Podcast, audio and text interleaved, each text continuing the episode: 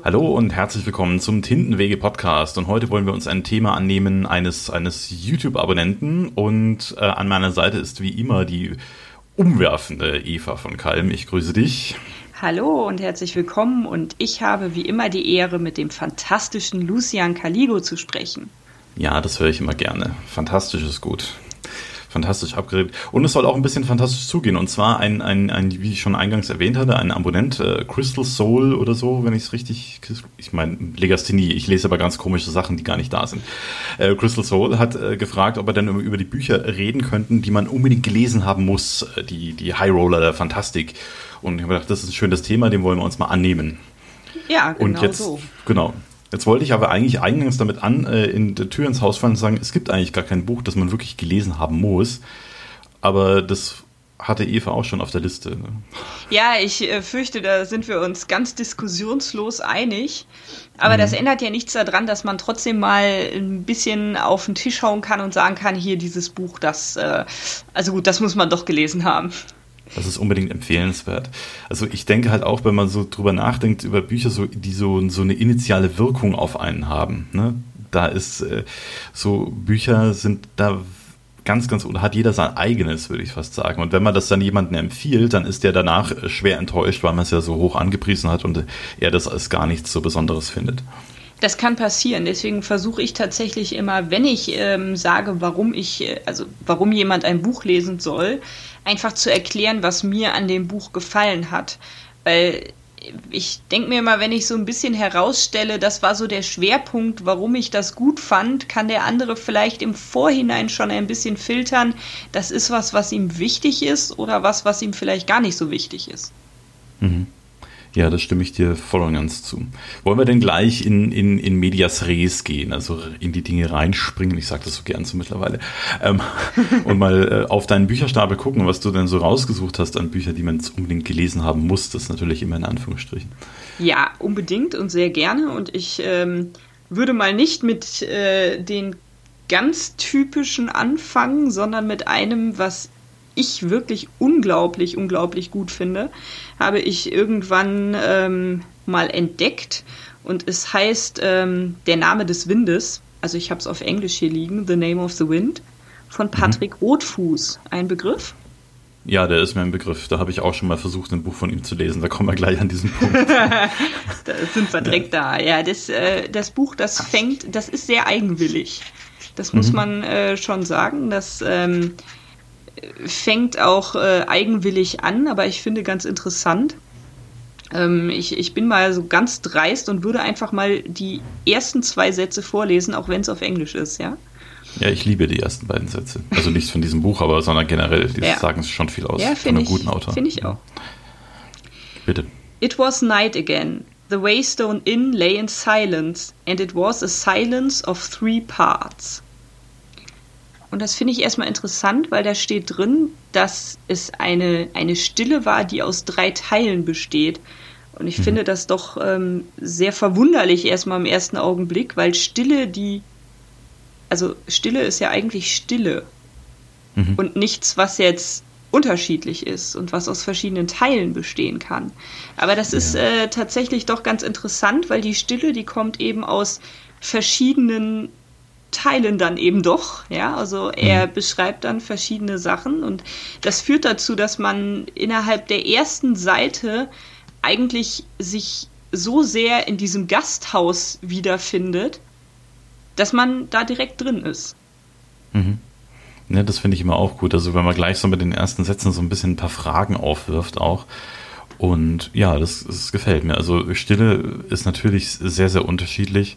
Es kann, du kannst, also zumindest jetzt meditativer Charakter, ne? ich könnte am Marienplatz stehen, in München, Fußgängerzone, das könnte irgendein Konzert sein und ich könnte trotzdem ein, ein Gefühl der Stille erleben. Also deswegen ist das für mich jetzt nicht so fremd, aber es macht sehr neugierig, was der Autor meint. Ja, ja es ist halt die, die spannende Frage, was ist es denn jetzt für eine Stille? Mhm.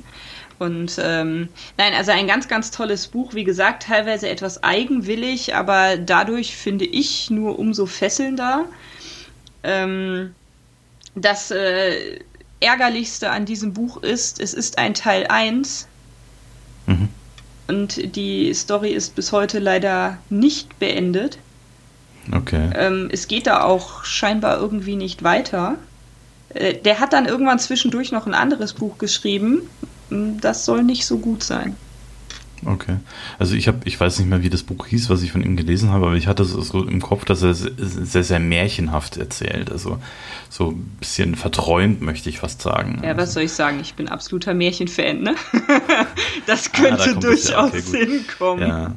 Aber auch diese Buchreihe, das ist, ich hatte aus Versehen den zweiten Teil, ja, wie es heute, wie man es heute so macht, ne? Von wegen, man sagt nicht, man schreibt nicht mehr eins, zwei, drei drauf, mache ich ja auch nicht. Ja und äh, hatte aus Versehen den zweiten Teil erwischt und äh, das war schon mal erstmal gar nicht so gut, aber es hieß, äh, äh, der dritte Teil, ja, der, das dauert halt noch, ne, so. Und das war dann schon irgendwie Jahre her, da habe ich auch gedacht, na gut. Ja, genau, ja, stimmt. Den zweiten habe ich da hinten auch stehen, ähm, aber wie gesagt, der dritte, der fehlt und fehlt und fehlt. Hm, macht er den, macht er den, äh, wie heißt er, den, den Martin-Move, oder? ja. Also dann müsste mittlerweile Teil 3 da sein. So, Wenn es nur drei Teile sind und die, so. dieses Lied von Eis und Feuer ist ja auch nicht äh, vollständig, obwohl es mehrere Teile sind, dann ja. Nein, aber was an dem Buch wirklich ganz schön ist, also wie du schon sagst, es ist ein bisschen märchenhaft, aber es hatte halt auch einfach schöne Formulierungen drin. Mhm. Ähm, also es ist jetzt schon eine ganze, ganze Weile her, dass ich es gelesen habe, aber vom Schreibstil her gefiel es mir unheimlich gut. Mhm. Ja, das finde ich, find ich super. Also finde ich wirklich großartig. Ja. Wollen wir denn, ja, ist halt die Frage, wollen wir auf deinen Stapel gleich mal weitergucken und das mir so ein bisschen anschauen? Vielleicht kenne ich ja auch was davon. Ja. Du bist besser, wie immer besser vorbereitet als ich. Quatsch. ähm, ja, machen wir, äh, wir, wir. knüpfen mal da an, wovon wir eben gesprochen haben. Hier liegt natürlich A Song of Ice and Fire. Mhm. Ähm, wobei ich das tatsächlich mit Einschränkung sage, ganz dreist. Also ich habe ich auch machen, ja. Game of Thrones, also Song of Ice and Fire ist es ja in den Büchern, die ersten zwei Teile auf Englisch gelesen. Ich habe alle bisher erschienenen Teile auf Deutsch gelesen. Ähm, mhm. Ich habe sie auch mehrfach gelesen, wie das so meine Art ist, wobei ich bei diesem bei dieser Reihe tatsächlich sagen muss, dass ich sie mehrfach gelesen habe, unter anderem deshalb, weil wenn dann ein neues Buch rauskam, ich die da vorherigen lesen musste, weil ich sonst nicht wieder reingekommen wäre. Und das ist für mich extrem untypisch. Okay. Ja. Die Bücher sind also, unheimlich schwer, den Überblick zu behalten. Hm. Ich glaube auch, also ganz ehrlich, wir sind ja unter uns, ne? Das hört ja keiner. Ähm, genau. Ich, ich, ich, hoffe ich doch auch. äh, ich, äh, dass der gute Kollege Martin, ich glaube, ich glaube fast, der hat sich ein bisschen verhoben dran. Ja. Also ich, äh, er schreibt ja auch wie ich, also Discovery Writer ist ohne großen Plan, wenn ich äh, es richtig gehört habe. Und äh, das ist halt, das sind so viele Charaktere, das ist ein zu großer Storybogen für, um so zu arbeiten. Und man hat es ja auch an der Serie gesehen, also ich habe auch die letzte Serie nicht verfolgt, aber so in diesen Kritikern, denen man halt glauben, also denen ich glaube, äh, die haben auch gesagt, also das sind so viele Storyfäden, die einfach nicht befriedigend aufgelöst werden. Ja. So als hätte er zwar gewusst, wo es hingeht, aber er wusste den Weg nicht, wie, wie er da hinkommt. Und er hat es halt dann den, den Story-Autoren der Serie gegeben und die haben das halt dann einfach für sich äh, zu Ende gebracht und manche Sachen halt einfach auch nicht befriedigend aufgelöst, weil sie selbst einfach den Weg nicht gefunden haben. Ja. Also es ist einfach hochgradig schwierig. Der hat ja ähm, diesen ganz seltsamen Stil, es wird ja jedes Kapitel aus der Sicht einer Figur erzählt. Und das, ja, das wechselt, wechselt ja auch ständig durch. Ich finde das auch richtig, aber es wechselt halt ganz viel. Ja. Also es ist halt eine riesen Anzahl an Charakteren, die da reden. Es sind ja nicht nur irgendwie drei Hauptcharaktere, sondern es reden ja auch Nebenfiguren. Es, also da hat ja so im Laufe der Bücher gefühlt jeder mal ein Kapitel. Gut, ein bisschen übertrieben, aber ähm, nichtsdestotrotz. Nee, das stimmt schon. Ähm, ich finde ja. Die Serie, ich habe sie ja auch geguckt, wir, wir, wollten dazu irgendwann mal eine äh, eigene Folge machen. Mhm. Ähm, ich finde, dass die Serie gut ist bis zu dem Zeitpunkt, wo tatsächlich die Bücher als Vorlage da sind. Mhm. Und danach nimmt, äh, wie du auch schon sagst, die äh, Serie von der Qualität her ab, weil eben nicht so viel ausgearbeitet ist und nicht so viel Vorlage mhm. da ist. Und ähm, also ich glaube, es ist extrem schwierig mit so einem riesen, riesen, riesen Ding von der Komplexität her, das ähm, als Discovery Writer zu schreiben. Ja, das äh, glaube ich eben auch. Also das, wie gesagt, äh, das ist halt meine Annahme, dass, weil er hat, er sitzt ja auch, ich weiß nicht, wie lange man schon auf dem, den nächsten Teil wartet, sitzt auch schon ewig dran. Ich weiß nicht, zehn Jahre. Und ich glaube, okay, also ich äh, glaube halt, er kann das nicht wirklich auflösen. Ich habe die äh, Bücher nicht gelesen, aber ich habe sie gehört, weil ich dachte, wenn ich sie gelesen hätte, wäre ich wahnsinnig geworden, aber hören, das ging. Und ich fand sie also von, von der, von der, vom Handwerk her auch sehr, sehr gut. Also es, und ich finde, da kann man auch einiges draus lernen. Zum Beispiel im Sinne von Show, don't tell. Also das ist halt auch immer so eine Sache, so eine Schreibregel, die man vielleicht nicht unbedingt anwenden so, nicht immer anwenden sollte, aber es gibt so Passagen, also eine Passage ist mir halt im Kopf geblieben, ne? Da unterhalten sich zwei Jugendliche auf der Straße oder Kinder, ja, und die sagen, sie haben einen Krieg gesehen. Und zwar sind, müssen da auf der Hauptstraße irgendwie zwei Ritter in Rüstungen sich kurz angerempelt haben, so irgendwie. Und dann kurz äh, Schimpfworte ausgetauscht und dann sind sie wieder auseinandergegangen. Und das war halt für die Sommergeborenen, also da die halt ohne Leid aufgewachsen sind und halt auch im Sommer, weil die Sommer ja gehen ja jahrzehntelang, wenn man Glück hat, äh, war das für die ein Krieg, weil sie halt vorher mit sowas nicht in Kontakt gekommen sind. Und das ist halt eine wunderschöne Darstellung, also wenn einem das auffällt als Leser, äh, wie verträumt diese Welt teilweise ist und dass die sich Leute sich nicht vorstellen können, was es wirklich bedeutet, in den Krieg zu ziehen. Ja, da hast du absolut recht. Ähm, das ist, äh, ich habe es jetzt tatsächlich ein bisschen mehr aus der Serie im Kopf, weil das äh, nicht so lange her ist, dass ich sie geguckt habe. Aber da ist zum mhm. Beispiel auch, um jetzt direkt an das Beispiel anzuknüpfen, ich habe einen Ritter gesehen. Woher willst du wissen, dass es ein Ritter war? Er hatte eine Rüstung an. Ne? Aber mhm. nicht jeder, der eine Rüstung anhat, ist ein Ritter. Ja, doch, natürlich. Ja. Der hatte doch eine Rüstung an, also ist er ein Ritter. Ne, war auch so genau. eine Unterhaltung von halt zwei äh, Kindern. Ähm, ja. Die Welt ist unheimlich detailreich. Ja, also man ja. hat so, wie, wie man sich das für, für eine richtige Fantasy-Welt vorstellt, an jeder Ecke was zu entdecken. Ich finde die Aufteilung der Welt total cool, dass es halt da oben dieses riesige Reich im Norden gibt mit den Wiedergängern und ähm, dann halt unten im Süden halt äh, in den heißen Landen dann die Drachen gibt. Also ich finde, das mhm. ist einfach unheimlich schön. Ja. Nee, das hat was. Und man hat auch immer das Gefühl bei, diese, bei dieser Welt, dass, dass halt da auch schon einiges zurückliegt. Ne? Jede Familie, die da auftaucht, die hat ihre, ihre eigene Geschichte sozusagen und auch vielleicht auch teilweise über Jahrzehnte oder Jahrhunderte schon eine Blutfede mit einer anderen laufen, die jetzt dann in dem Buch aufgelöst wird oder Grund ist, um jemanden da irgendwie anzugreifen oder zu vergiften oder sonst irgendwas. Und das finde ich halt sehr, sehr gut, äh, gut gemacht. Also wirklich, das, äh, das ist wirklich großartig. Und auf diese Art und Weise ist es natürlich, äh, wenn man das auf diese Art und Weise lesen möchte, sind das Bücher, die man tatsächlich gelesen haben muss. Ja, also wenn man von Fantastik spricht, denke ich tatsächlich, das gehört dazu. Ja, George R. Martin, der ist sowieso ein, ein Autor, der gerne mal so ein bisschen so mit den Regeln bricht, zum Beispiel. Also wurde mir zumindest zugetragen, dass er einer der ersten Autoren war, die im Science-Fiction-Bereich über Beziehungen geschrieben haben wofür er über sehr angegriffen wurde, weil äh, Beziehungen und menschliche Regungen haben in Science Fiction nichts zu verloren. Da geht es allein um die Zukunftsvision und um die Technik und so weiter. Da habe ich ja Glück, dass er das vorbereitet hat, weil ich schreibe im Moment an einem Science Fiction Roman und du weißt meinen Schwerpunkt. Ich schreibe gerne über Beziehungen ich finde, das macht es auch besser. Also, wenn du nur über so technische Details, da hast du halt diese Technik-Nerds, was ja nicht äh, verwerflich ist, aber die lesen deine Bücher wahrscheinlich eher, um sie dann in der Luft zu zerreißen. Also von wegen, äh, das stimmt hier nicht und so funktioniert das nicht und so weiter. Ja. ja. Und da stimmt und finde, das, das halt, äh, physikalische das, Gesetz nicht. Ja, und ich finde halt, wenn man ein, ein Buch, wenn man sich halt dem auf einer Beziehungsebene nähert oder beziehungsweise mit einer Beziehung mit den Charakteren, dass das dann wesentlich wertvoller ist, ja. Ja, definitiv.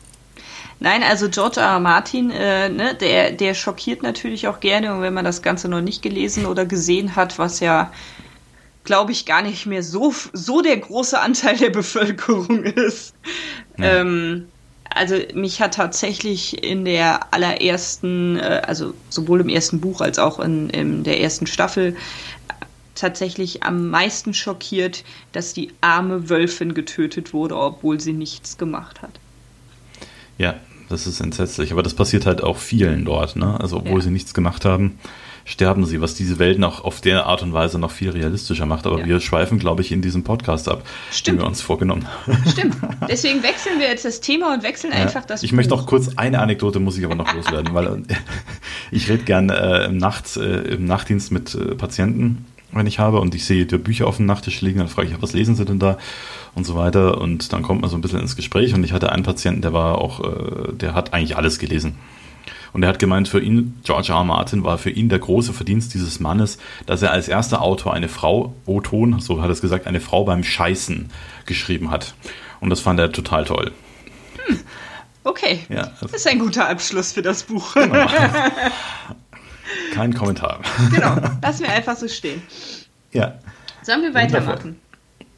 Gerne. Soll ich mal mit meinen Büchern? Ich kann also wirklich unter der, unter der Voraussetzung, dass ich eigentlich nicht beurteilen kann, was man gelesen haben muss oder so weiter, äh, würde ich eigentlich gerne auf ein, eine Buchreihe eingehen, die mich so ein bisschen wieder initiiert hat, mich wieder zurückgeworfen hat auf meine Schriftstellerei. Bitte, ich bin gespannt. Und insofern halt auch eine Reihe, die man gelesen haben muss, in Anführungszeichen. Hm. Und zwar hatte ich äh, sehr lange Wege in die Arbeit früher als ich noch Bauzeichner gelernt hatte. Da war ich locker anderthalb Stunden unterwegs in eine Strecke. Und da war ein Hugendubel um die Ecke und habe gedacht, da holst du dir ein Buch. Und dann habe ich gesehen, da hier Uldat, äh, sechsteilige Buchreihe, äh, das nimmst du dir, weil da hast du viel zu lesen. Und von Markus Heitz, ganz klar, das ist aus seiner ersten Veröffentlichung, wenn ich es richtig im Kopf habe, noch vor den Zwergen.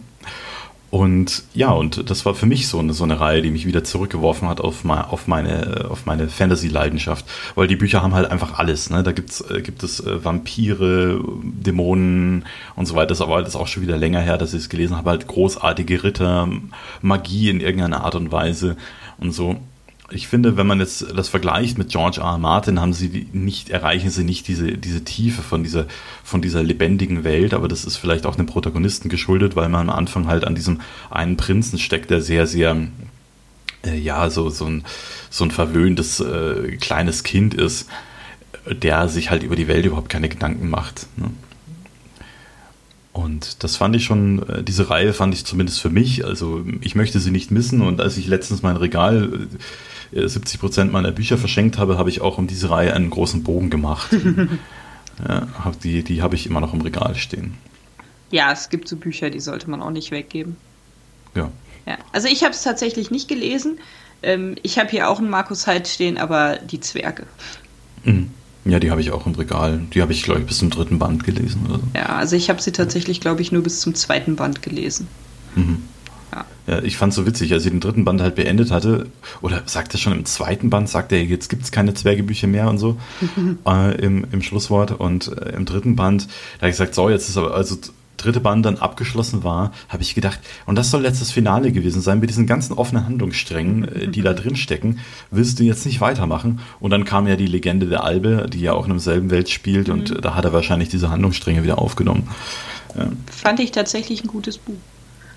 Ja, also auch wirklich, also ich habe auch am Anfang hab gedacht, das ist diese normale Heldenreise und so, ja, der, der irgendwie verstoßen ist, aus, ausgestoßen und dann kommt er zurück und dann am Ende ist er halt König der Zwerge und so weiter und er benutzt da diese Klischees, äh, die man halt eigentlich kennt. Auch damals äh, nicht unbekannt, ich meine, das ist ja schon eine Ecke her, muss ja irgendwie 2002 oder 2003 gewesen sein.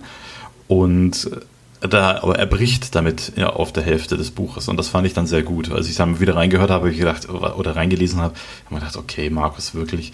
Und dann hebt er das halt ein bisschen aus den Angeln und das finde ich ganz gut an der Geschichte. Mhm. Ja. ja. aber ist halt auch schon echt lange her, dass ich äh, von dem was gelesen habe. Also, mhm. ist, äh, aber wenn du auch so sagst, ne, 2002, ich meine, wir haben jetzt 2020, das ist halt ja, lange her. Halt eine Weile, ja.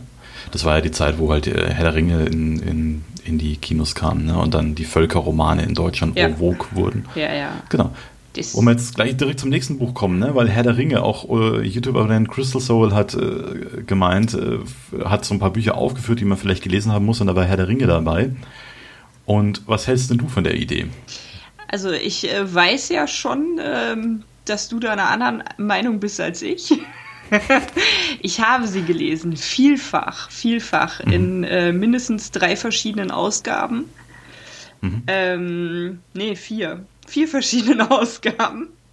Ich habe damals in der sechsten Klasse damit angefangen. Da gab es bei uns in der Schulbücherei, hatten wir die grüne Ausgabe stehen. Also ähm, die sechs Bücher auf drei Bände verteilt. Mhm. Ähm, und die Umschläge sind halt grün. Also wer es kennt, der wird sofort wissen, was ja, gemeint ist. steht bei mir ist. im Regal so. Ah ja, genau. Und ähm, ich habe mich damals anderthalb Bände weit vorgekämpft in der sechsten Klasse. Mhm. Bin nicht weitergekommen, hab's nicht geschafft, war mir zu anstrengend geworden irgendwann, weil der sich ja in endlos langen Gegendbeschreibungen, ich werde jetzt fies gesagt, verheddert. Ähm, mhm. Weil irgendwann verliert, verliert, verliert, das ist das richtige Wort, weil irgendwann kennt man aus dem Wald wirklich jeden Zweig. ähm, das ist meiner Meinung nach vielleicht ein bisschen viel Beschreibung, aber die, die Geschichte an und für sich ist halt einfach großartig und lebt wirklich mit vielen Details und die Völker wirklich mit, ich, ich hätte jetzt äh, beinahe gesagt, mit Liebe gezeichnet, hm. aber halt Wort gezeichnet. Ne? Ähm, ja. Ich habe ein Jahr später das Ganze nochmal angefangen und beendet. Und seither an die 10, 15 Mal bestimmt gelesen. Mhm. Also das äh, ist halt auch fantastisch. Ne? Also ich, ich, also meine steile These wäre zum Beispiel, wenn, wenn heute ein äh, Tolkien versuchen würde, diese Bücher an den Mann zu bringen, er würde sie nicht verkauft bekommen.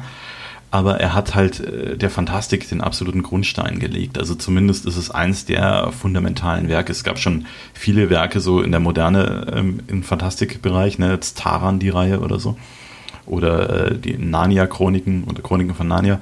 Äh, aber das war halt dann schon auch ein Buch, das halt wirklich das auch so ein bisschen so ins Erwachsenenalter gehoben hat. Ne? Nicht, dass es so Kindermärchen sind, was ja auch eine Zeit lang so, so irgendwie in Deutschland so abgerutscht ist, dass Märchen nur was für Kinder seien. Ja. Und, und deswegen, also die Verdienste kann man zumindest nicht hoch genug, äh, kann man eben nicht hoch genug anrechnen. Ja. Aber mit den Beschreibungen, das ist halt auch meine Idee, dass zu der Zeit halt die Leute nicht so viele Bilder im Kopf hatten von der Welt und deswegen auch halt diese, diese Landschaftsbeschreibungen so ausufernd waren. Und für die Leute war das halt dann damals richtig toll. Wir, bei uns reicht es halt, wenn man das sagt, dass es ein, ein Tal, durch den ein Bach fließt, äh, bewaldet und äh, da äh, Bergkuppen am Rande sind mit, mit Schnee drauf und so weiter. Mhm.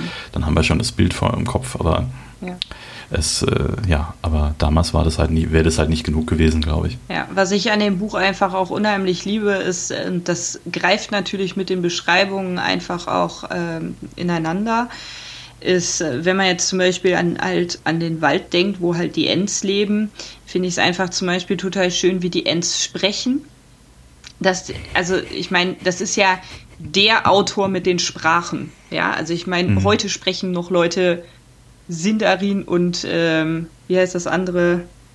Jetzt habe ich es äh, mit Q, naja, habe ich gerade noch gehabt. Ähm, mhm. Die Elbensprachen, ja, aber auch die Ents haben ihre eigenen Sprachen und ähm, der macht ja was, was äh, viele Leute nicht mögen, ich sehr gerne mag. Der schreibt ja ellenlange Lieder in seinen Büchern. Mhm. Ähm, halt letztendlich halt Gedichte und ich finde es dann so schön, wie der auch Kontraste zeichnet. Zum Beispiel die Endmänner, die halt die Waldhirten sind, aber die Endfrauen, die ihnen ja abhanden gekommen sind weil sie lieber auf den Feldern waren und die Felder sind halt äh, woanders gelegen als letztendlich die Wälder und dadurch haben die sich halt getrennt und wie schön dann der End dann sagt, boah, euer Auenland, das klingt so, als würden sich die Endfrauen dort so wohlfühlen. Sind denn die Endfrauen nicht da? Mhm. Und äh, das sind solche Sachen, die vergesse ich nicht. Ne? Also die, die mhm. sind einfach so einprägsam und so ähm, so, so, so nah, also wenn, wenn man das liest, wirklich, dann ist man so da drin, ne? dann, dann leidet man wirklich mit den Ents, dass die Endfrauen nicht da sind und es deswegen mhm. natürlich auch keine Endkinder geben kann. Ne? Ja, das ist tragisch. Ne? Das ist ganz tragisch und ähm, also der hat einfach, also den, ganz ehrlich, wenn man über Bücher spricht, die man gelesen haben muss oder die einfach der Teil der Fantastik sind, wodurch wir heute Fantastik haben, dann gehört äh, Tolkien halt dazu. Aber weil ich nicht ganz so klischeehaft sein wollte, habe ich nicht meinen Herr der Ringe hier mit hingelegt, sondern ich habe die Geschichte der Kinder Hurins hier mit hingelegt. Es gibt ja aus okay. der Welt ähm, ganz viele weitere, das Silmarillion und noch ähm, sonstige Geschichten, Nachrichten aus Mittelerde und es gibt eben unter anderem auch die, ähm, die Geschichte der Kinder Hurins und das spielt halt in, äh, im ersten Zeitalter. Ja, der Ringe spielt ja im dritten Zeitalter von Mittelerde und mhm. ähm, das ist einfach so eine wirklich schöne, fantastische Geschichte, äh, wo, wo man alles drin hat, was man für die Fantastik braucht. Äh, Streitereien zwischen Menschen, Zwerge, Elfen und äh, das Ganze drumherum und ähm, kann, ich, kann ich nur empfehlen. Ja, das ist doch wunderbar. Nee, finde ich gut, wenn wir da so ein bisschen so, so einen Exkurs machen in, in äh, ein bisschen in eine tiefere Richtung, ne? in Bücher, die halt von Tolkien vielleicht nicht so bekannt sind. Ja. ja. Gefällt mir. Also der hat, der, die Welt ist unheimlich reich. Ne? Also da ist mhm. auch, wir hatten das ja eben schon mal bei George R. R. Martin, wo du sagst, ja, da sind halt jahrhundertelange Fäden und alles. Du findest halt bei Tolkien auch von der Entstehung der Welt bis ins vierte Zeitalter halt mhm. wahnsinnig viel und ähm, da ist halt so viel Geschichte noch mit drin, wie, die man am Herr der Ringe eigentlich nur ankratzt, ne? von, von der Geschichte von Sauron, wie der überhaupt auf die Welt gekommen ist und was der überhaupt wollte und warum der eigentlich am Anfang mhm. vielleicht unbedingt gar nicht äh, böse war, aber sich halt da in die Richtung entwickelt hat und was es mit den Ringen eigentlich auf sich hat. Das wird ja im, im Herr der Ringe wirklich nur oberflächlich angekratzt. Ja, also was ich nämlich zum Beispiel, was ich mir nie erschlossen hat, warum dieser Ring, dieser eine Ring so gefährlich ist. Äh, das fand ich irgendwie, weiß nicht, keine Ahnung, was, was macht er mit den anderen Ringen? Ne? Kann er die dann unterwerfen oder so, keine Ahnung. Kann ja. er. Ah, okay. das ist vielleicht, das sind die Filme auch so ein bisschen zu lange her, dass, um das jetzt zu. Aber es, ich finde, es wird halt irgendwie äh, kaum, oft äh, kaum klar, was, was der Ring eigentlich tatsächlich für eine, für eine Bedeutung für ihn hätte. Ja, um da noch kurz den Exkurs fertig zu machen zu den Ringen. Also die drei Elbenringe, die wurden fernab geschmiedet. Deswegen hat mhm. der eine Ring keine Macht auf diese drei Elbenringe, solange die im Verborgenen bleiben. Mhm. Aber alle anderen Ringe wurden erst geschmiedet und dann der eine Ring, um alle Ringe, die bis dato geschmiedet wurden, zu beherrschen. Ah, okay. Ja, das ist doch mal eine wunderbare Ergänzung. Ja, Finde find ich gut, weil es, ich weiß, es kommt in Filmen auch, glaube ich, auch gar nicht so richtig durch, dass, dass die Elfen und Elrond, oder? Ist er vielleicht, ist er nicht sogar ein Ringträger von.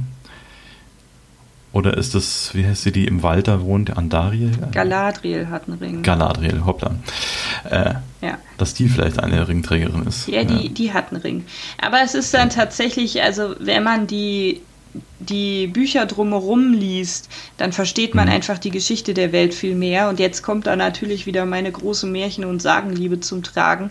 Der hat ja gerade die Anfänge oder gerade viel aus dem Silmarillion sehr, sehr viel auf die nordischen ähm, Erzählungen oder, oder germanischen Erzählungen gemünzt. Also mhm. da ist äh, die, die Edda ist ja im Prinzip die Grundlage gewesen.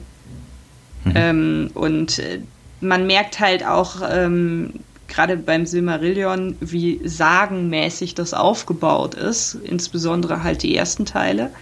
Aber ich finde es äh, total schön, weil ich als Musikliebhaber, der hat seine Musik erschaffen, also der hat seine, seine Welt erschaffen, indem er diejenigen, die Götter hat singen lassen. Also die ist mhm. durch Musik erschaffen worden. Mhm. Im Anfang war der Gesang. Ja, genau. Im Anfang war der Gesang. Ja, nicht schlecht. Ja. ja. Nein, und dann, dann lernt man auch viel mehr über Gandalf. Ne? Gandalf ist nicht einfach nur ein Zauberer. Nee, das habe ich auch gedacht. Ne? Also, dass der, also zumindest ich hatte einen Arbeitskollegen, der war ja sehr stark im Herr der Ringe. Der hat sich sonst mit Fantasy überhaupt nicht interessiert, aber Herr der Ringe, das war seins.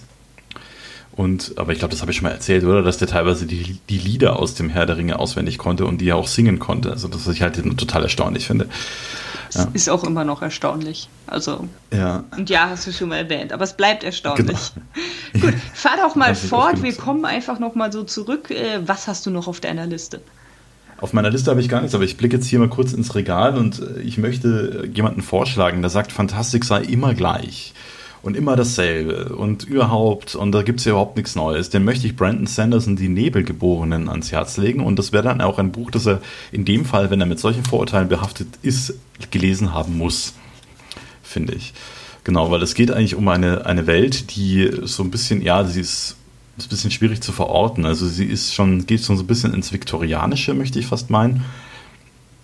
Und äh, das ist halt auch eine sehr komplexe Fantasy-Welt, aber da gibt es halt keine Elben und Zwerge und sonst irgendwas, sondern es gibt, glaube ich, ich weiß, es ist schon ewig her, aber es gibt diesen, diesen Überherrscher, der letzte Herrscher oder wie er heißt, und der, der regiert, regiert halt mit rigider und starker Hand und parallel gibt es überall so Berge, die die Asche spucken und man weiß gar nicht, wie diese Welt all wirklich entstanden ist und so. Und zwischendrin sind, sind halt diese Nebelgeborenen, die Metalle für sich nutzen können, um bestimmte Kräfte zu entwickeln. Also zum Beispiel, wenn ein Nebelgeborener irgendwie Weißblech zu sich nimmt, wird er ziemlich stark oder äh, Kupfer war, glaube ich, dass er, dass er hm, sehr weit sehen kann oder hören, also irgendwie verstärkt das die Sinne. Und äh, äh, Eisen zum Beispiel ist, äh, da kann er sich dann von Metall, kann er von sich wegdrücken. Oder ja, genau. Und dann gibt es auch äh, Metalle, wo er die, die er an sich heranziehen kann und so weiter. Und so entwickelt sich das halt alles. Das ist ein sehr komplexes Magiesystem, auch einfach erklärt. Und äh, er baut das halt auch sehr stark und gut aus. Also zum Beispiel diese Kraft, Metalle von sich wegzudrücken können, diese Nebelgeborenen auch dazu nutzen, sich in die Luft zu erheben und zu fliegen. Weil wenn sie halt das Metall unter sich haben oder an verschiedenen Stellen in Häusern gegen Metalle drücken, können sie da, äh, ja, können sie da eben sich in der Luft halten oder Genau, und das, das äh, treibt er halt bis zum, bis zum Exzess mit diesen Fähigkeiten und was ich halt sehr gut finde. Und dann gibt es eben auch noch diese äh, andere, ich weiß es gar nicht mehr, aber die können äh, nur eine dieser Kräfte für sich nutzen, wie die heißen, müssen wir jetzt entfallen. Aber, und es geht halt eigentlich darum, diesen, diesen Herrscher zu stürzen. Also da, die Hauptprotagonistin rutscht rein in eine, eine Untergrundorganisation, um diesen Herrscher effektiv äh, vom Thron zu fegen, weil er eben so mit, äh, mit harter Tyrannei äh, herrscht und äh, regiert und so. Und das, äh, das finde ich ist halt einfach ein wunderbares Setting dass man auch äh, das, ja, das einfach so herrlich erfrischend anders ist als das, was man aus der Fantastik sonst so kennt. Ja, das klingt wirklich, wirklich gut. Ähm, da fällt mir erstmal ein, damit wir das nicht vergessen, wir könnten mal eine Folge machen zu Limitationen von Magie. Mhm. Um ja. Ne, Finde ich eine gute Idee. Deswegen wann, an anderer Stelle mehr dazu. Ähm, und äh, das äh, zu deinem Anfangsstatement. Äh, ich glaube, das ist halt nach, wir hatten ja eben schon gesagt, nach der Herr der Ringe-Welle kam hier so diese Völkerwelle, ne, mit den Zwergen, ja. den Elfen und so. Und dann war fortan, glaube ich, erstmal so eine Zeit lang, ja, Fantastik ist immer das Gleiche, ne? Das ist immer, da hast hm. du so ein, so ein Volk, was halt anders ist als wir Menschen und äh, dann wird das ausgebaut. Und da gibt es immer Zwerge und dann gibt es Drachen und dann gibt es halt Elfen oder Elben oder ne, irgendwie immer so das Gleiche. Aber mhm. seitdem hat sich ja auch unheimlich viel entwickelt, was einfach anderweitig gemacht wird. Und ja. man sieht ja jetzt zum Beispiel auch an äh, Game of Thrones, um nochmal drauf zurückzukommen, es gibt in Game of Thrones zwar Drachen, aber es ist ja auch nicht diese klassische Fantasy.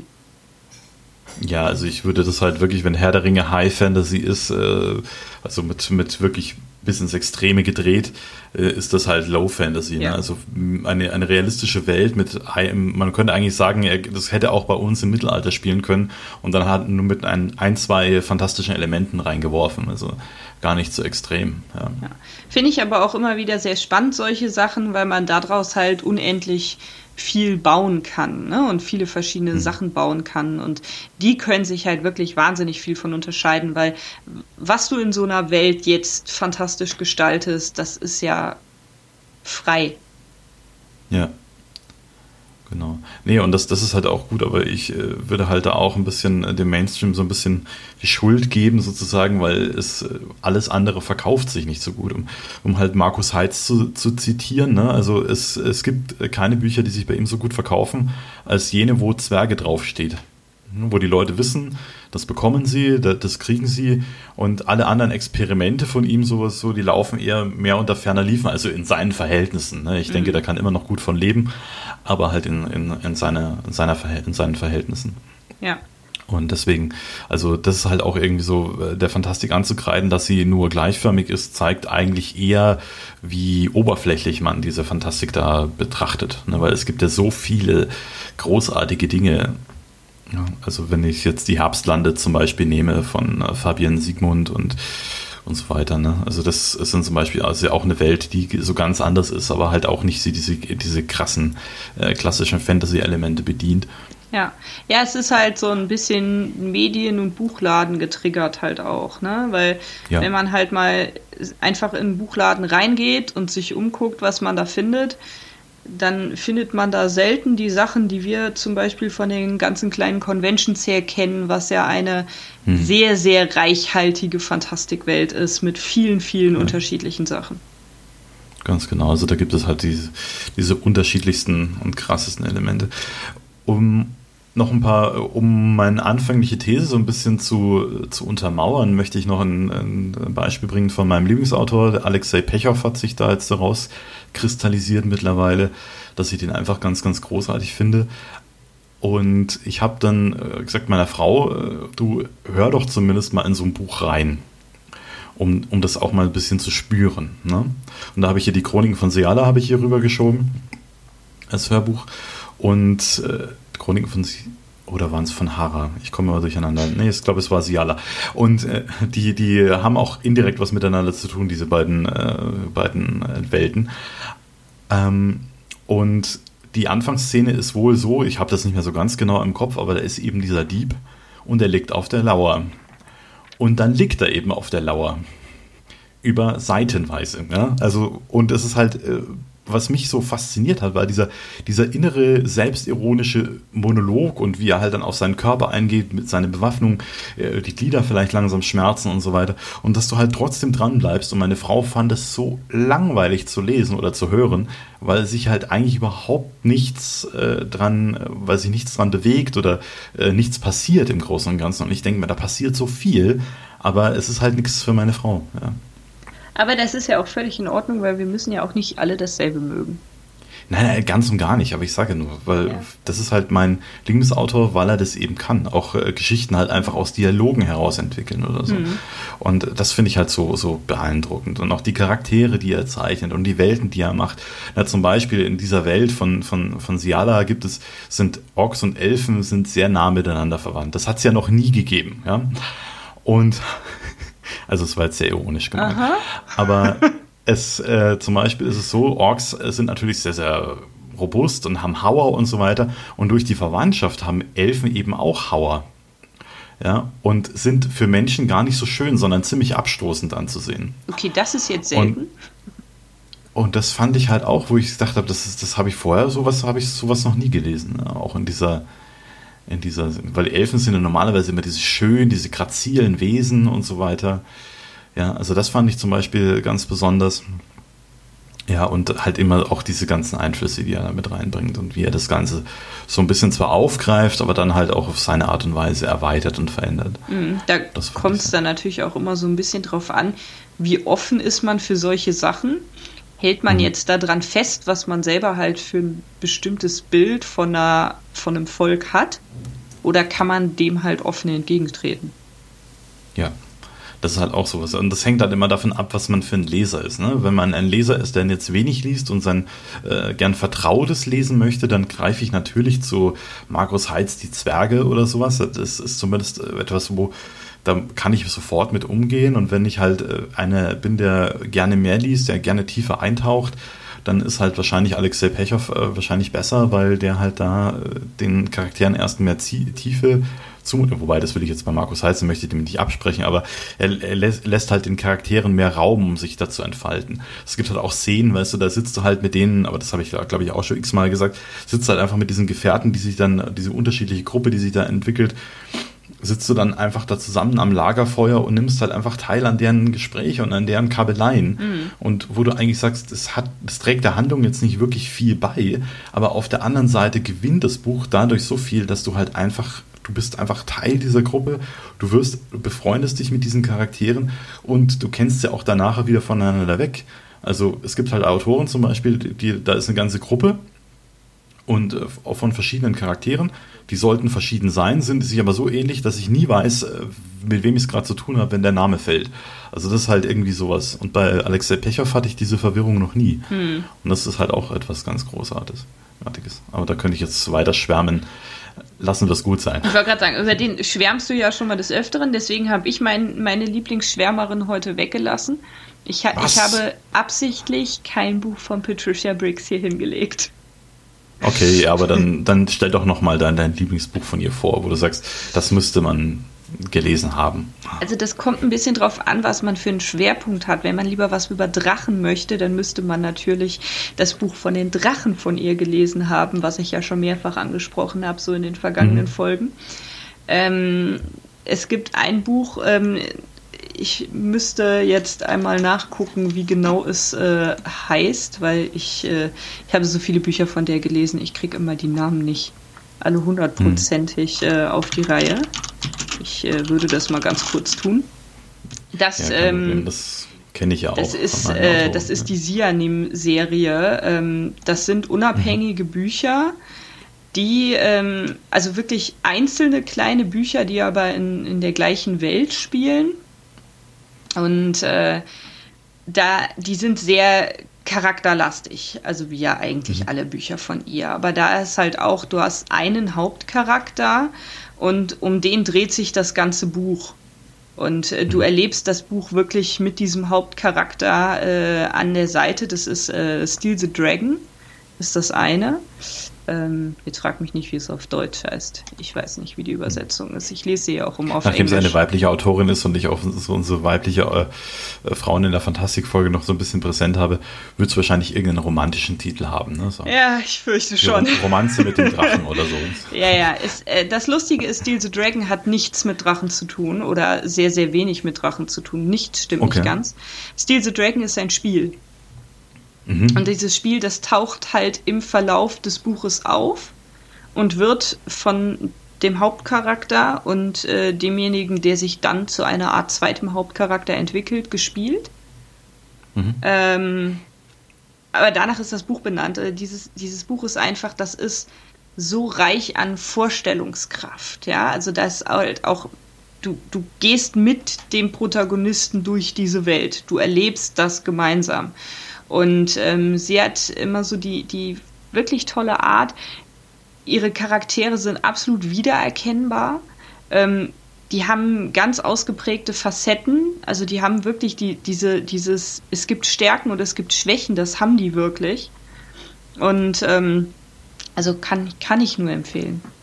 Mhm. Muss, muss man mal gelesen haben. Also ja, wo wir auch. dabei sind. Ja. Ja gut, Eva, gibt es denn noch irgendetwas, was du noch äh, zu sagen hättest zu dieser Folge? Also ich habe hier noch Bücher liegen, wenn du willst. Ach so, ja, okay. Also ganz so schnell geht es ja nicht. Ich meine, was wäre eine solche Folge ohne Aragon? Ah, ah, okay, da, da muss ich jetzt schweigen. okay, also für Drachenliebhaber ein Muss. Ja? Mhm. Und äh, wer meinen Instagram-Kanal kennt, der äh, weiß, dass da irgendwo ein von mir selbst gezeichnetes Bild eines Drachen drauf ist. Und dazu muss ich sagen, ich, ich bin wirklich schlecht im Malen. Ja, also absolut mhm. schlecht. Aber nachdem ich die äh, ersten zwei Bücher davon gelesen habe, war ich so im Drachenfieber, dass ich unbedingt einen Drachen malen musste. Und ähm, ja, ich wäre auch gerne Drachenreiter und ich würde auch am liebsten da durch die Welt fliegen können. Dieses mhm. Buch ist halt. Ähm, es hat halt einfach wirklich wieder eine wirklich gut ausgearbeitete Welt. Mit viel Geschichte in der Welt, mit vielen Erzählungen in der Welt, mit, ähm, das ist absolut High Fantasy mit den verschiedenen Völkern, mit Elfen und Drachen und Zwergen und, also wenn man so richtig klassisch High Fantasy haben möchte, dann äh, Aragon mit ähm, einer alten Sprache mit dabei, die ähm, auch gleichzeitig als ähm, Magie genutzt werden kann. Also diejenigen, die mit Magie umgehen können, nutzen die alte Sprache, um die Magie zu formen.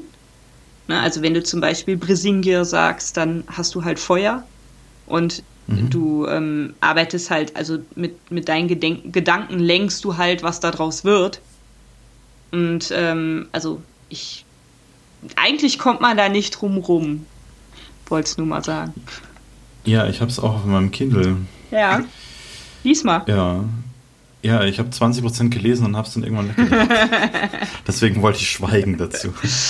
Genau. Ich bin nicht, ich bin nicht so weit gekommen, wie, wie, wie an diese Punkte, an die du, äh, an die du erzählst, muss ich sagen. Also er ist am Anfang immer noch dabei, diesen, diese, also an der Stelle äh, noch seinen Drachen mehr oder weniger kennenzulernen und sich selber zu verstehen. Ja. Und äh, das, äh, ja, und das alles so ein bisschen in so einem, ein Kollege würde sagen, in so einem naiven Sprachstil gehalten. Also es ist sehr kindgerecht. Also, Na gut, der hat es mit 15 geschrieben, ne? Und das, äh, ja, das, man liest es dem Buch auch an. Ja. Ich würde es ihm auch nie zum Vorwurf machen. Genau, es ist halt irgendwie so, aber vielleicht lese ich mal weiter. Dadurch, dass ich auch gerne Kinderbücher lese, ist das überhaupt kein Problem.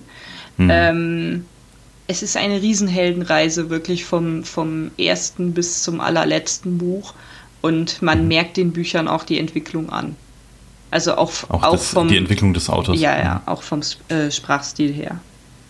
Ja. Definitiv. Nee. Ja, gut. Finde ich cool. Was hast du noch auf deinem Stapel? Hau raus. Lukianenko. Ich hatte es schon mal öfter angesprochen, er gehört zu meinen Lieblingsautoren. Ähm, mhm. Der Wächter der Nacht, der erste Teil liegt hier auf meinem Stapel, ähm, wobei ich, weiß nicht, ich glaube, der letzte fehlt mir tatsächlich, ähm, weil der hat ja da auch immer fleißig weitergeschrieben. Ähm, klassisch gut gegen böse am Anfang, und je weiter man diese Reihe liest, desto mehr stellt sich heraus, dass Gut gegen Böse eben nicht Gut gegen Böse ist, sondern sich total verwischt. Also die, die Grenzen mhm. sich äh, ineinander verwischen und dass man eben doch irgendwo nicht mehr richtig durchblickt, was ist denn jetzt eigentlich gut und was ist böse und wie soll man das unterteilen und unterscheiden können, wenn doch eigentlich böse plötzlich wie gut aussieht und gut wie böse und eigentlich doch alle zusammenarbeiten und dann doch wieder gegeneinander. Ähm, ein, ein, ein wirklich fantastisches Buch. Das finde ich großartig. Ja, ja nee, das finde ich auch gut, wenn man wenn man das so ein bisschen aufbricht. Ne? Also das ist ja auch etwas, was der Fantastik gerne angelastet wird, dass es immer so, so immer nur äh, rein gut gegen böse ist und auch nicht ja, dass, äh, dass es immer so, so, so, so platt sind, die Charaktere auf diese Art und Weise, weil der eine ist halt nur gut, ja, und der andere ist halt nur böse und sowas gibt es halt in der echten Welt nicht. Und da würde ich halt immer auch äh, dem zugute halten, ja, warum auch nicht? Also wenn du äh, mal ein bisschen dich von der echten Welt erholen möchtest, dann ist das ja auch gut, so ein, so ein Buch zu haben. Aber ich finde es auch schön, wenn das den Leser so ein bisschen fordert, ne, auf diese Art und Weise, von wegen auch sich selber so ein bisschen Gedanken zu machen. Was ist jetzt moralisch noch vertretbar, was nicht? Ja. Ja, und das äh, macht natürlich auch mit den Charakteren was, ne? Also gerade mit dem Hauptcharakter, der halt da mittendrin in dieser Veränderung steckt und der als mittelleveliger Zauberer anfängt und durch einen Zufall letztendlich zu einem hohen Magier wird und ähm, damit aber halt auch diese Grenzen ähm, halt nicht mehr sieht. Ne? Und äh, mhm. wo sich dann wirklich das ganze Weltbild von dem innerhalb von diesen Romanen halt auch ändert. Und wie du, ähm, also das ist ein Charakter, der trotz allem immer irgendwo so in seinem Leben trotzdem noch bleibt, obwohl sich, obwohl eigentlich die ganze Welt aus den Angeln fällt, hat er halt trotzdem noch seine Werte, mit denen er weiterarbeitet. Mhm. Und das ist, also ich finde es ganz spannend. Ich lese sie immer wieder gerne, gehört zu den Büchern, die ich schon an die ja, Herr der Ringe Anzahl gelesen habe. Mhm. Ja. Sehr schön. Ja nicht schlecht. Ich habe. Ja, das ist auch etwas, was ich äh, den Nebelgeborenen irgendwie zugute halten kann. Man denkt natürlich der böse Herrscher und die guten Rebellen, aber das hat auch einen interessanten Twist, was in, in, diese, in dieser Hinsicht angeht. Ja. Ja, das ist gut. Ja. Ich habe hier, damit äh, wir einfach nochmal weitermachen, weil zwei Bücher habe ich hier noch liegen, mhm. noch einen deutschen Autor hier hingelegt. Okay. Muss ja auch mal sein.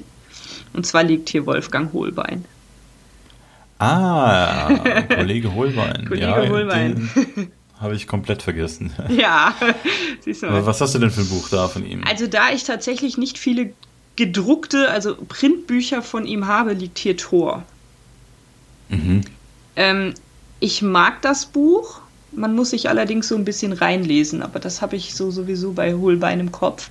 Holbein hat mich ganz, ganz früh geprägt, noch, ich weiß nicht, äh, ich glaube, ich war so alt wie das Buch, nämlich 13, ähm, mhm. als ich 13 gelesen habe.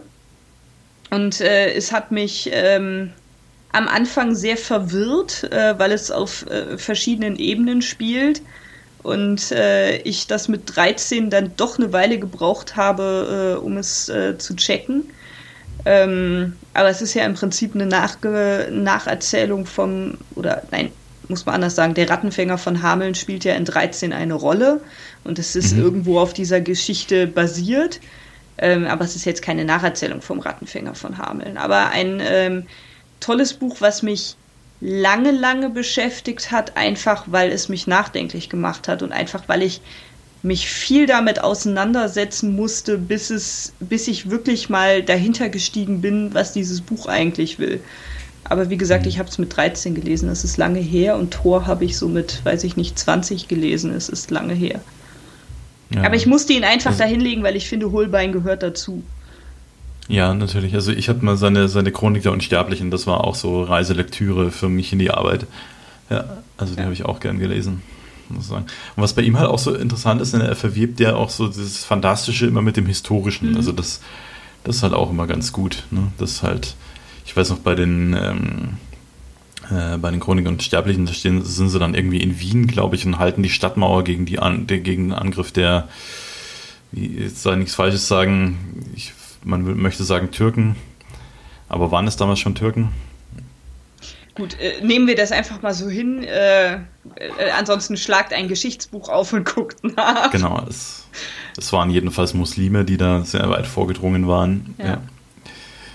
Genau. Nee, also auch und gehört dazu. Auch sehr gut, ja. Ja, definitiv. Genau. Ja, cool. Und dann natürlich spielt dann Dracula da drin auch eine Rolle, was für mir immer sehr entgegenkommt, weil ich diese ganzen klassischen Monsterfiguren sehr gut, äh, sehr großartig finde. Ja, hat ja auch was. Jo. So, und äh, noch äh, das letzte Buch, was ich hier liegen habe, was garantiert nicht an letzter Stelle bei mir steht. Ähm, The Painted Man ich, mhm. äh, du siehst äh, wieder mal auf Englisch von Peter W. Brett. Ja, ich habe es aus dem Titel geschlossen. Ja. Äh, von Peter W. Brett. Ähm, ich äh, bin ihm treu seit exakt diesem Buch, nämlich The Painted Man, ist das erste Buch einer, jetzt lass mich nicht lügen, fünfteiligen Reihe. Ja, fünf Teile sind es. Der fünfte Teil kam, glaube ich, letztes Jahr raus. Die Serie ist abgeschlossen. Letztes oder vorletztes Jahr.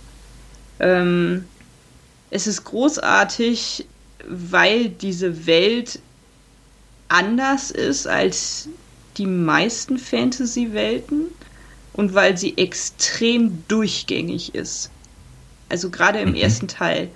Du hast, die, die ist so logisch, ja, also im Normalfall ist ja, dass, dass man schon mal gerade in der Fantastik irgendwelche Logiklücken findet, ja. Mhm. Nicht in diesem ersten Buch. Auf keinen Fall. Ja. Okay. Ähm, es beginnt mit einer, mit einem kleinen Dorf, wo die, äh, wo ein Angriff stattfindet von den Dämonen. Die Dämonen kommen immer nachts raus. Die Dämonen kommen aus ähm, dem Kern der Erde, also aus The Core. Ähm, und ähm, um sich vor diesen Dämonen zu schützen, haben die Menschen ähm, ja Runen, würde ich es wahrscheinlich am ehesten auf Deutsch nennen ähm, mhm. Und äh, mit diesen Runen, das sind aber verteidigende Runen. Also, wenn die jetzt, ähm, wenn du dir jetzt vorstellst, du hast ein Haus und um dieses Haus herum hast du einen Zaun, weil du irgendwie einen Bauernhof beispielsweise hast, ja, dann ja. musst du komplett durchgängig einmal rum um dein ganzes Grundstück die Runen, die, und davon gibt es ganz viele verschiedene, durchgängig zeichnen. Also die greifen auch ineinander. Da darf mhm. keine Lücke in diesem Netz bestehen, weil die Dämonen testen das jede Nacht. Die, mhm. die ähm, schlagen also überall gegen diesen Zaun, bis sie irgendwo durchkommen. Okay. Und ähm, das, was diese Dämonen natürlich als, als stärkste Macht haben, ist die Angst. Das heißt, also wenn sie einen Menschen erreichen, dann ist dieser Mensch üblicherweise danach tot. Mhm. Und dementsprechend haben die Menschen ja nichts anderes als diese Runen, die sie Nacht für Nacht schützen. Aber das heißt, immer wenn die, wenn die Dunkelheit kommt, müssen sie bangen, dass das alles hält. Ja. Und dass eben keiner ihrer Liebsten stirbt. Und das Ganze beginnt halt mit einem äh, großen Angriff, wo halt ähm, eine ganze Siedlung angegriffen wird, mehrere sterben, mehrere Häuser vernichtet werden. Und das beginnt ganz weit außen in wirklich so ein da, da gibt es nur mehrere kleine Siedlungen, keine Stadt in der Nähe. Und die mhm. werden nur dadurch versorgt, in diesen, also das sind die Hamlets, die werden dann nur versorgt, indem halt immer wieder so einmal im Jahr üblicherweise ein Messenger kommt, der ein paar Güter bei sich hat, die er dann mit denen tauscht. Ja, also unverzichtbare Güter, wie zum Beispiel Salz. Ah, ja. ja. Und ähm, der erzählt dann aber auch von den Städten. Und es gibt mehrere freie Städte in dieser Welt. Und diese freien Städte, die leben zum Beispiel ganz anders als die da in den Hamlets. In den Hamlets kann jeder die Runen zeichnen. Und mhm. in den Städten können das aber nur bestimmte Leute. Und die anderen nicht. Und mhm. diese bestimmten Leute, die, die äh, Warder, die müssen halt letztendlich die ganze Stadt sicher halten. Ja, und äh, so gibt es ganz viele verschiedene Städte und es gibt von diesen ganzen freien Städten nur eine Stadt, die aktiv gegen Dämonen kämpft. Alle anderen verteidigen sich nur, alle anderen trauen sich nicht, weil vor Jahren, vor vielen, vielen Hunderten von Jahren sind die Kampfrunen verloren gegangen. Mhm. Und äh, die Geschichte ähm, dreht sich natürlich darum, wie man dann letztendlich die Dämonen dann doch bekämpfen kann, dass diese Kampfrunen halt gefunden werden müssen und der Protagonist, der zieht halt aus, um sich auf den Weg zu machen, weil der halt einfach nicht feige hinter irgendwelchen Zäunen leben will. Der will nicht eingesperrt leben, der will frei sein. Mhm. Also wenn man, wenn man von diesen ganzen Büchern, die wir heute genannt haben, eins lesen will, dann das. Ja, das klingt auch spannend. Das musst du mir danach nochmal rüberschieben. Also nicht das Buch an sich, sondern halt einen Link dazu. Ja. Ja, cool. Eva. Äh, äh ich weiß, mir sind noch ein paar Bücher eingefallen, die man auch noch gelesen haben muss, und das sind zwar unsere. Ja, ja, ja. Ja, die muss man unbedingt gelesen. Selbstverständlich. Genau, deine Anthologie Buchstabenblut und dann hast du auch noch eine Kurzgeschichte auf Amazon, ne? wenn ich es richtig im Kopf habe. Die habe ich nach wie vor bisher nicht veröffentlicht. Was? Ja. Ich habe dich letztens mal gefragt, wie, sie läuft. Dann hast du gemeint, ja, nicht so gut. Nein, nein, klar, ich dachte, du meinst oh, die Kurzgeschichtensammlung.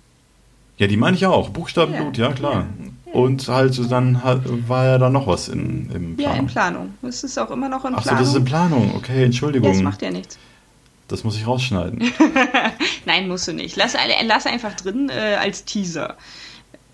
Okay, da, da gibt es, da kommt noch was auf euch zu, Leute. Ja.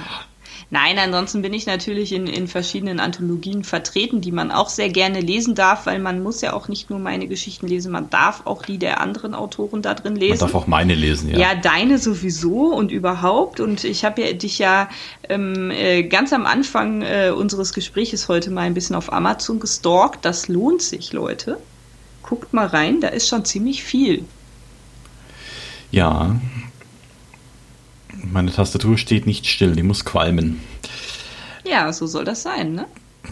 Genau, aber genug der Eigenwerbung, oder? Oder möchtest du noch irgendetwas über dein Buch sagen? Weil das wäre doch viel besser, wenn du Nein. Buchstabenblut auch mal gelesen hast. Ne? Viele kurze, spannende Geschichten mit einem Vorwort von einem grandiosen Autor, würde ich sagen möchte. Ja, definitiv. Einem, den man unbedingt gelesen haben muss.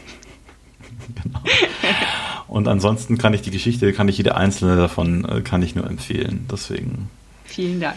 Mal schauen. Aber wie gesagt, jetzt beenden wir die Eigenwerbung und bedanken uns vielmals für die Aufmerksamkeit oder, oder gibt es noch ein Buch, das du unbedingt empfehlen möchtest? Nein, ich äh, wäre tatsächlich jetzt für heute durch. Es gibt mit Sicherheit noch 100.000 Bücher, die euch einfallen und die dürft ihr gerne in den Kommentaren nennen und schreibt doch gerne doch ein paar Sätze dazu, warum denn ausgerechnet dieses Buch, damit man dann auch weiß, warum man das lesen soll. Ja, genau. Empfehlt uns mal was, das wäre schön. Mal zu wissen, was unsere Hörer da draußen denn auch lesen, was ihnen Freude bereitet. Richtig. Und ähm, dann äh, finde ich, ist es ganz großartig, dass wir die Themenvorschläge bekommen haben. Nochmal ganz vielen Dank dafür. Gerne mehr davon. Und wenn ihr irgendwas habt, worüber wir reden sollen, dann, wie ihr seht, tun wir das. Genau, haut mal einen raus. Jo, dann, wie gesagt, ich bedanke mich für die Aufmerksamkeit. Die Stimme versagt. Ich bedanke mich für die Aufmerksamkeit, auch bei dir, liebe Eva, dass, dass wir wieder so ein schönes Gespräch zusammen hatten. Ich glaube, das war der letzte, längste Podcast, den wir hier aufgenommen haben. Ah, ich weiß nicht. Ich glaube, wir stellen uns vor, die zweite Folge war länger. Aber ah. ich fand's super. Ja, fand ich auch. War mir ein großes Fest und auch für euch da draußen. Ich hoffe, ihr hattet Spaß. Wenn ihr Spaß hattet, dann dürft ihr gerne alles tun, um diesen Podcast äh, bekannter zu machen, außer Straftaten bitte. Und ja, also Zumindest nicht teilen, teilen, liken. Bitte? Zumindest nicht entdeckt werden bei den Straftaten. okay. Ja, gut, da spricht die Autorin aus dir. Das will ich einfach mal so hinnehmen. Ähm, okay, und dann bedanken wir uns vielmals für die Aufmerksamkeit und wir, ihr hört uns dann wieder oder wir lesen uns irgendwo irgendwie in den Kommentaren. Ganz genau. Dann bis zum nächsten Mal.